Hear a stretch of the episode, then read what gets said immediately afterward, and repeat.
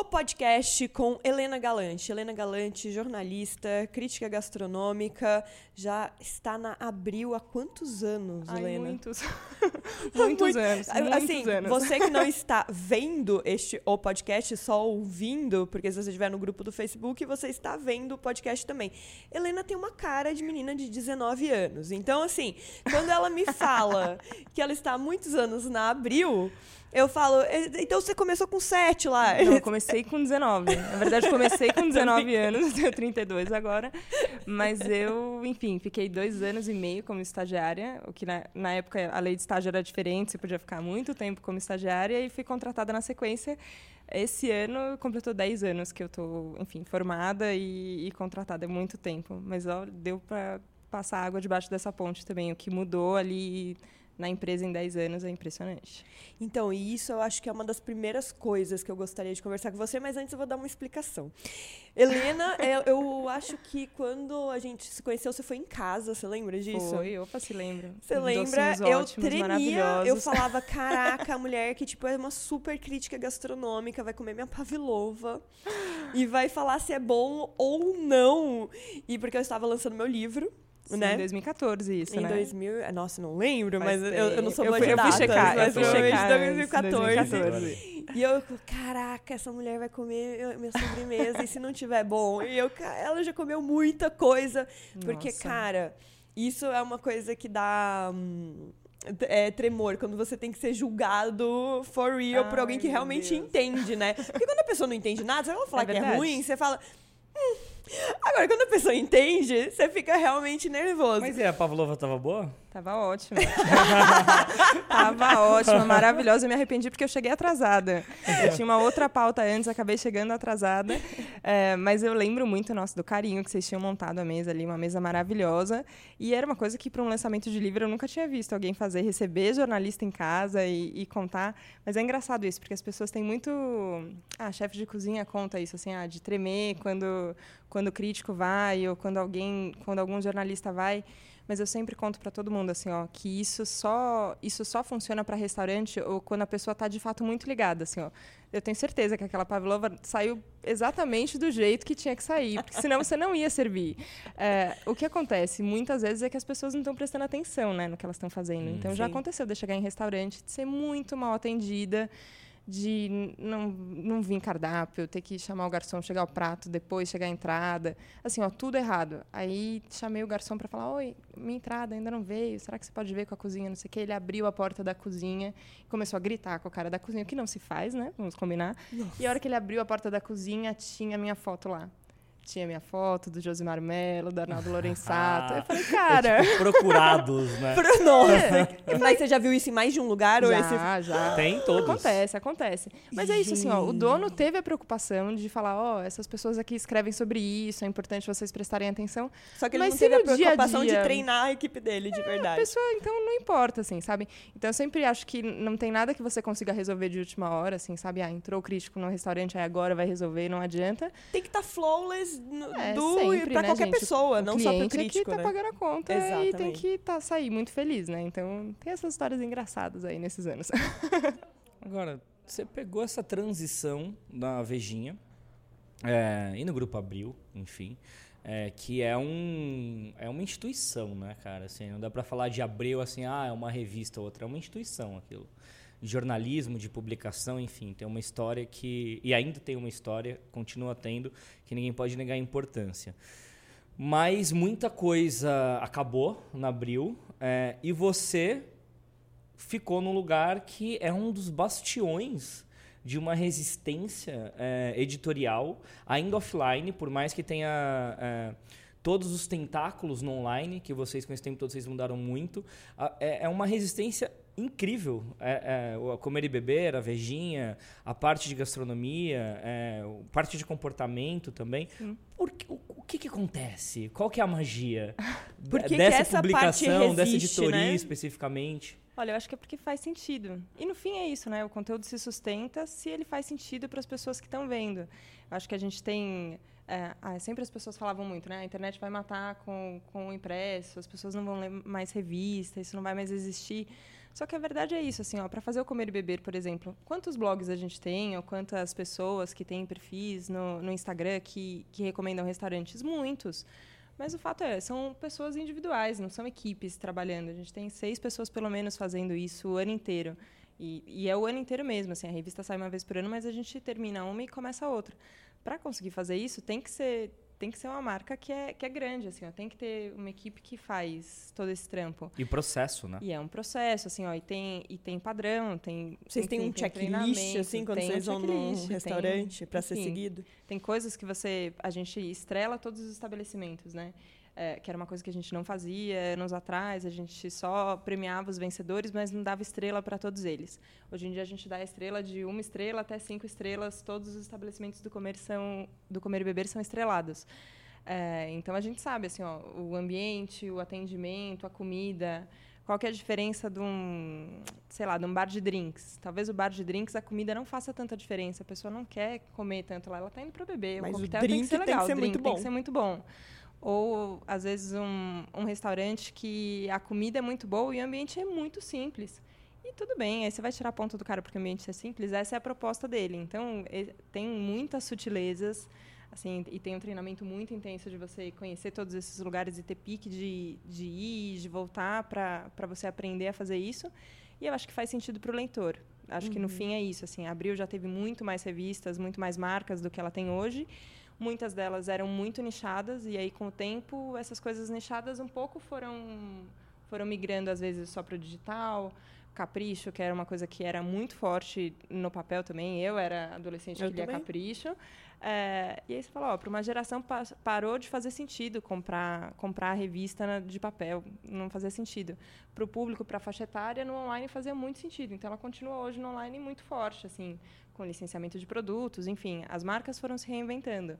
Mas tem alguns pilares que acho que são pilares, é isso, assim, veja com notícia, política, a Vejinha que tem essa pegada um pouco mais leve é, é, cultura, é comportamento, é cidades, é serviço, que é uma coisa que eu acredito muito. É assim. serviço, né? É jornalismo de serviço, sabe? Tem um, quando eu entrei, enfim, reza um terço, né, na, na cabeça do estagiário. e era uma coisa assim, ó, a Vejinha não erra, a Vejinha não pode errar. A pessoa não pode pegar esse telefone e não dar no restaurante que ela tem que que ela quer ligar. Ela não pode ler que o restaurante abre na terça-feira e, e não chegar abriu. lá na terça-feira e não abriu. Então não pode, assim, a Vejinha não erra. E é uma coisa que hoje em dia, eu vejo até pelos estagiários hoje na redação, que é uma cultura que é difícil às vezes de criar na cabeça deles, porque no online é tudo assim, não, entra e corrige. Não, tá tudo bem. Edita. Não, edita, edita, só que você não edita o impresso, né? Só que o impresso está impresso, assim. Então, acho que essa cultura é uma coisa que você constrói credibilidade com o leitor, né? Ele está ele tá ciente que o que está sendo publicado ali está muito apurado. Uhum. Então é isso, 34 anos de, de Vejinha, sempre entregando um produto de serviço que faz muito sentido para quem mora em São Paulo. Também tem essa, né? É uma, é uma publicação que tem esse caráter regional que eu acho que cada vez mais vai fazer sentido isso, né? Assim, é Vocês a sua cidade. na internet já. É, sem tipo saber. isso. Algumas décadas atrás. Foi tudo pensado. Tiveram uma premonição. Internet, né? É muito, assim, ó. É muito e tem uma tem uma característica que é quase característica de rádio, enfim. Eu trabalho na Vejinha e a Vejinha tem uma, uma coluna na Rádio CBN, né? Eu entro ao vivo na Rádio CBN todos os dias para poder é, falar as mesmas dicas, tanto de gastronomia quanto de cultura, teatro, filme que está estreando, então o que, que o crítico de cinema achou do filme, a gente vai contando. E é uma coisa que é isso, assim, ó, é o cara que está ligado na hora, na hora do almoço, assim, ó, na hora do deslocamento, está indo buscar uhum. o filho na escola, ele está ouvindo aquilo naquela hora, é na cidade que ele está, então ele pode ir ali a, na hora que ele está ouvindo. Muitas vezes eu falo de gastronomia na hora do almoço, a Fabiola Cidral, que é a âncora, fala, Helena, pelo amor de Deus, estou morrendo de fome, ainda estou aqui no estúdio, tenho que ir. E a gente tem relato das pessoas que vão na sequência, assim, Pro restaurante, direto? Direto. Pega o filho tá e vai pro e restaurante. fala, não, peraí que a gente vai comer esse cachorro-quente aqui que você falou, não, vamos tomar um café, sabe? Agora, essa transição, a gente, a gente sabe que a Abril sofreu muito com o digital, né? Quando entrou, eu lembro a primeira vez que fui na Abril e era um prédio, assim, gigantesco, vários andares. galera toda trabalhando ali e tal, e foi, conforme a gente foi indo lá, voltando, a gente viu os andares diminuindo, né? E, enfim, muita gente foi mandada embora e tal. E, bom, primeiro é incrível que vocês resistiram, é isso que a gente falou primeiro, mas o que, que vocês aprenderam com essa mudança que vocês tiveram que fazer para o digital e, assim, e ter que aprender tão rápido? A gente mesmo estava falando aqui agora com o Raul no podcast anterior que a gente estava gravando, o quanto hoje o jornalista não tem tempo de rechecar a matéria, ver se está tudo certo realmente, porque antes passava pelo revisor e tal. E hoje é tipo, publica! Publica! É, o blog já publicou! Internet, né? Publica, corre! Uhum. Não sei o quê. Então, assim, o que vocês aprenderam com essa experiência? Porque vocês resistiram, cara. Assim, independente do que. de tudo que passou, de como aconteceu, vocês resistiram. Então, eu tenho, tenho, certeza que tem muitos aprendizados aí, sabe? Nossa, mas muitos, assim. Quando eu entrei, era, era muito louco, assim, ó. Em 2007, na Vejinha, tinham duas pessoas que faziam o site da Vejinha. Tinha uma redação de 50 pessoas e duas pessoas que ficavam ali no cantinho e aquilo era o site. E basicamente era tipo só dos PDFs aí. É, tipo, alguém, alguém vai ler isso ou não vai ler. Era uma coisa absolutamente renegada, assim, ó. Nessa época eu era estagiário, eu fazia grade de cinema no papel. Eu recebia de todos os cinemas de São Paulo qual era o horário dos filmes e ficava digitando ali, ó, madrugadas, para falar isso, ó, no shopping tal, na sala 1, vai estar tal filme Sim. na versão legendada. E quem já viu programação de cinema é uma coisa com um milhão de subitens, assim, ó, na segunda-feira tal vai ter, na outra não vai ter, não sei o quê. Ó, era um trabalho infindável. Hoje em dia é impensável você fazer isso, assim, ó. Pra, pra que que a gente vai fazer isso no papel? Você vai jogar no Google e você vai ver ali qual que é o, qual que é o horário da sala de cinema. Você pode até redirecionar, bom, não sei se vocês fazem isso, mas pode até redirecionar pro Sim. site do cara e ver lá como é, é que tá no final, assim, ó, o que que, o que que não tem no Google? A opinião do Miguel Barbieri. É o crítico de cinema da Vedinha, que assiste todos os filmes que vão entrar em cartaz, todos Incrível. eles. E beleza, tem uma linha ali, você, a hora que você começa a acompanhar, você sabe, ah, ele gosta mais de filme uhum. assim, gosta mais de filme assado. Beleza, você pode escolher qual crítico você quer acompanhar. Mas, uma vez escolhido, a opinião dele só está ali. Então, isso faz sentido. Isso é informação relevante que a gente pode entregar. Mas, com o tempo, a gente foi entendendo, assim. Então, de, dessa primeira fase, que era isso. Duas pessoinhas ali fazendo o site e, e até na reunião de pauta, assim, ó, ninguém nunca pensou em sugerir uma matéria para online. Não, imagina. O nobre é o papel, o impresso é que, é que vale. Tinha, tinha essa tipo mentalidade. Um repositório, assim. Não, era uma coisa ali, quase um banco de dados que, que ficava. E aí, com o tempo, isso foi mudando, assim, né? Até que chegou um momento, ah, agora eu não vou lembrar quando, qual foi primeiro, a primeira grande virada da Vejinha, que virou, enfim, um portal de, de entretenimento de São Paulo. Mas aí dobrou, dobraram a redação. Então, todo mundo que tinha uma função no impresso tinha uma pessoa que era tipo seu duplo que fazia essa função no online. E foi um investimento maravilhoso, foi a época da redação maior que a gente já teve, só que também acaba fazendo zero sentido, né? Porque por que, que você vai ter duas pessoas que fazem a mesma coisa? Por que, que você tem duas pessoas que vão ao mesmo lugar, que vão fazer a mesma entrevista? Assim, ah, ó, era tudo duplicado. Faziam... Tinha uma pessoa que cuidava que de cinema no site, uma pessoa que cuidava de cinema no impresso. E foi uma tentativa, beleza. Eu acho que foi ali um jeito. Até de entendimento de linguagem, né? Sim, sim. Até porque é, era diferente, né? A gente tem, principalmente na Vejinha, assim, como tem isso, assim, ó eu não sou o único caso que estou velha de casa ali. Tem muita gente que fica muito tempo porque você acaba se especializando numa área e quando você vê, você criou um nome ali. Então, isso. Ó, o crítico de teatro está há muitos anos, o de cinema, o Arnaldo Lorenzato, que é o editor sênior de gastronomia também está há muitos anos. Então, a gente tem uma equipe que é, que, enfim, são as bases da revista, né? O roteiro que a gente chama, que é essa parte cultural, são pessoas que estão lá há muitos anos. E aí, de repente, chegou e a turma do site era isso. Todo mundo um pouco mais novo, todo mundo mais júnior ali, mas, ah, fazendo coisas coisas para o site. Até que a, a Vejinha, acho que talvez isso, também respondendo aquela pergunta de por que, que a gente resistiu, né? Por que que por que estamos aqui depois de todos os turbilhões que, enfim, foram públicos e todo mundo viu. É, a gente foi uma das primeiras redações a fazer de fato a migração para o digital, que significa que você é repórter da Vejinha. E a Vejinha não é uma revista, ou não é um site, ou não é um podcast. Não é um vídeo, é a Vejinha, assim, ó. É multimídia. É onde é, é multimídia, assim, ó. O que, que você vai ter que fazer? Sim. Então, é, no no meu caso, isso aconteceu um pouco antes e acabou servindo de exemplo, porque, enfim, eu fui para a rádio muito cedo e aí comecei a fazer eu fazia coisas de cultura e comecei a fazer coisas de gastronomia e cobria matéria de luxo e cobria matéria de cidades. Aí você entende também que, por mais que ser especializado é muito bom, a gente precisa de repórteres e editores que também sejam Transitem. plurais ali, transitem entre, entre os temas. Até que hoje em dia é isso, assim, ó, o que você cobre, você cobre para todas as plataformas. E aí a gente vai entendendo, eu acho que é esse é, é o momento que a gente está agora, de qual que é a mídia que funciona mais para cada tipo de notícia, assim. No final, notícia vai ser sempre o- que a gente tem de mais de mais valioso e é o que dá audiência, seja no papel, seja no impresso. A gente teve, sei lá, rec- recentemente, é, foi no meio do ano, a história do primo rico, que teve o imóvel Uhum. é, leiloado Sim. e foi um furo da Vejinha. A gente deu primeiro e todo mundo deu depois, e a coisa tomou uma proporção gigantesca. A hora que a notícia chegou pra gente, e aí é isso, assim, ó, por que, que é bom ter jornalista? Porque jornalista cultiva a fonte, jornalista recebe informações, tem onde checar, é, vai ver, é isso mesmo, qual que é a dívida, qual que é o processo, conversa com o procurador, com o promotor, não sei o quê, enfim. Beleza, tudo apurado. E aí era num dia que ainda faltava, sei lá, é, eu não lembro agora qual era o dia da semana, mas se eu não me engano era numa segunda-feira. A revista chega nas bancas na sexta-feira. Assim, ó, decisão unânime, a gente não vai segurar isso pro papel. É pro online e vai ser agora. E, e tudo Nossa, bem. Piada, cara. Tipo, Não, umas é meio- decisões quase de guerra, assim. É É agora. pro online agora. Porque é pauta quente pop. É, pauta quente, pauta pop, e assim, ó. E, mas antes a gente teve um momento, nesse momento de transição, teve uma época que a gente falava, não, segura isso pro papel. Isso é muito importante, isso é muito relevante, segura isso pro papel. E hoje em dia isso não, não existe mais, assim, ó. Isso é importante. O e- presidente tá dando declarações todos os dias, não dá pra segurar Você mais fala, nada. Cara, vamos, vamos aí, né? Exatamente.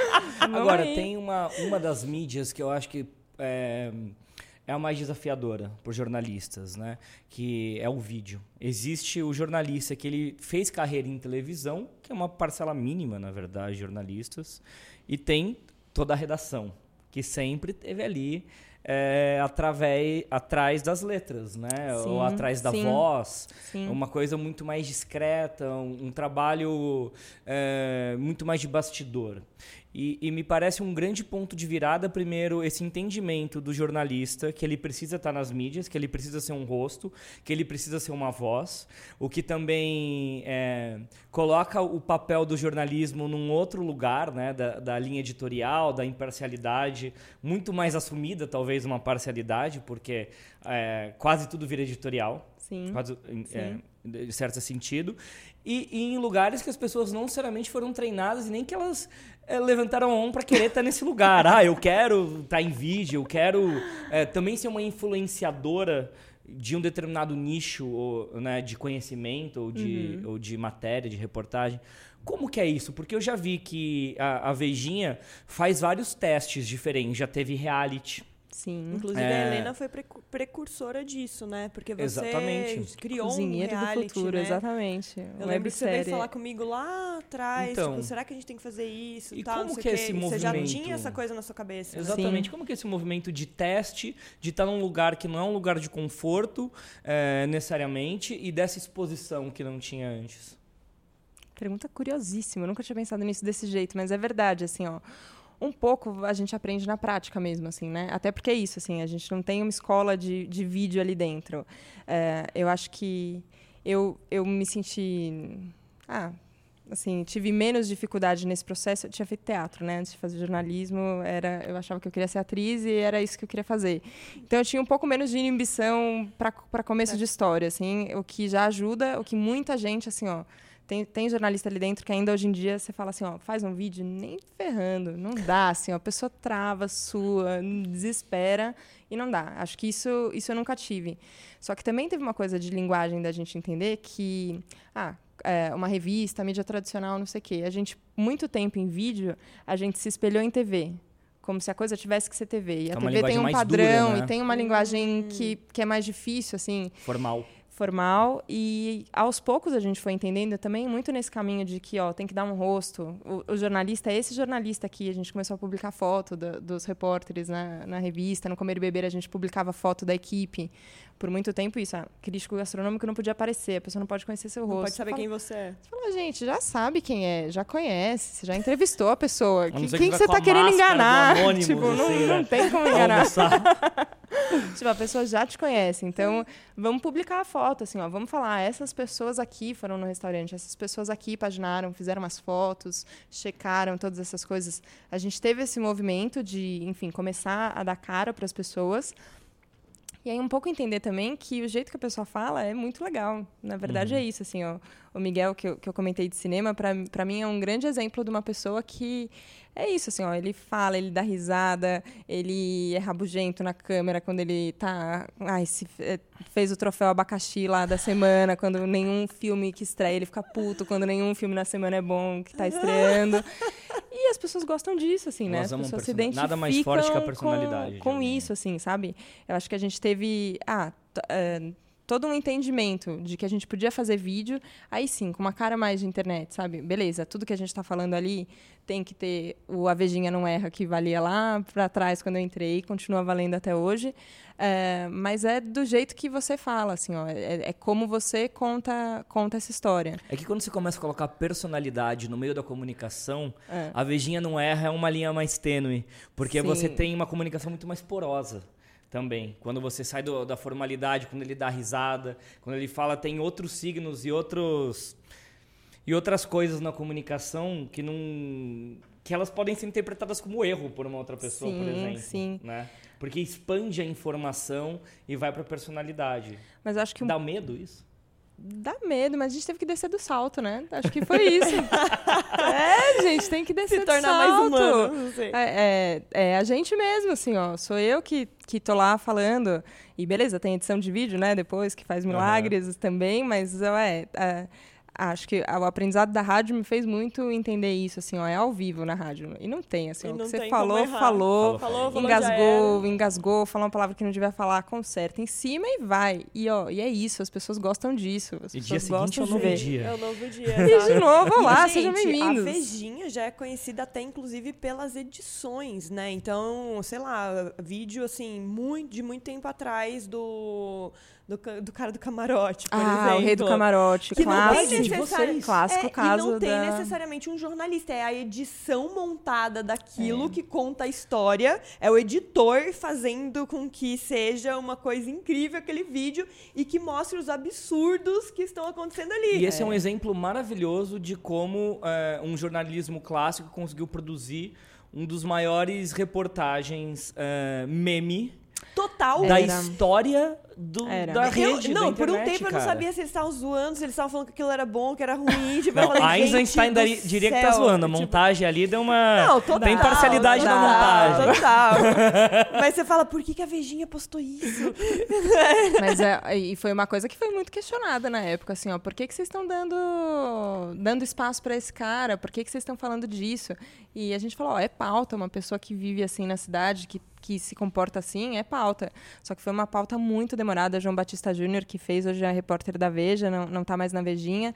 É, mas foi uma, uma, reportagem muito extensa, assim, ó, porque a gente também queria saber se ele não estava trolando a gente, né? Porque podia ah, ser. Era de verdade. Assim, ó, como é, é de verdade isso fake, mesmo, né? podia ser fake. A gente tem que tomar um cuidado gigantesco com porque a Vejinha não erra Porque a Vejinha sentido. não, não erra. Não pode, Muito não pode, isso. gente. Não, é, só que, enfim, foi um, foi um caso isso. Eu acho que viralizou numa época que a gente não estava esperando isso. A gente não... Quando, quando estava editando ali, a gente sabia que... que ia ser engraçado, mas ia ser engraçado, mas vocês mas entenderam um como parte da cultura pop naquele sim, momento. Sim, vocês se sim. entendem hoje como integrantes da cultura pop ainda? Certamente, certamente.